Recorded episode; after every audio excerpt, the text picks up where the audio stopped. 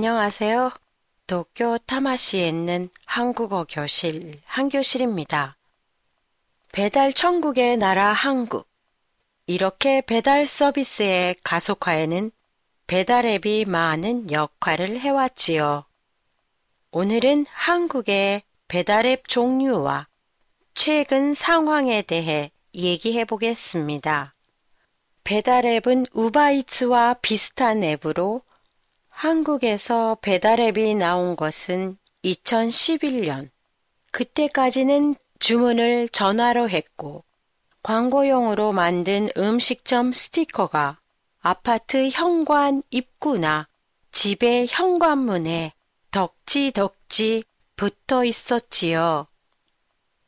현재 음식 주문용 한국의 배달 앱은 민간에서 운영하는 세 개의 앱과 공공기관에서 하는 두 개의 앱이 있어요.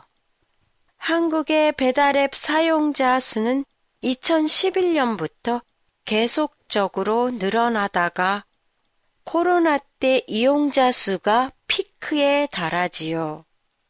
하지만 2022년 9월부터 배달 주문 수가 감소되고 배달 주문보다는 포장 주문, 테이크아웃 이 늘어나 경영이 어렵게 됐어요. 그래서 배달의 효율을 높이기 위해 한 번에 한 집만 배달하던 것을 한 번에 여러 집을 배달하기도 하고 음식 배달뿐만 아니라 식품까지도 배달하는 서비스를 제공하는 곳도 있어요. 코로나가 끝나면서 최근에는 온라인으로 진찰을 한 후 약이 배달되는 앱도 나오고 있답니다.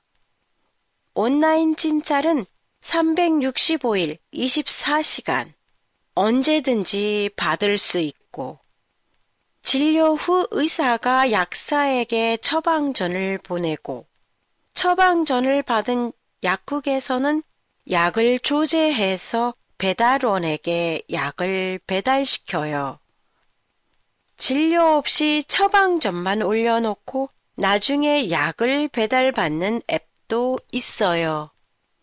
일본의 어느 약국에서는 처방전을 먼저 보내고 나중에 본인이 약을 가지러 가야 하지만 한국에서는 약을 배달받을 수 있다는 게 다르지요.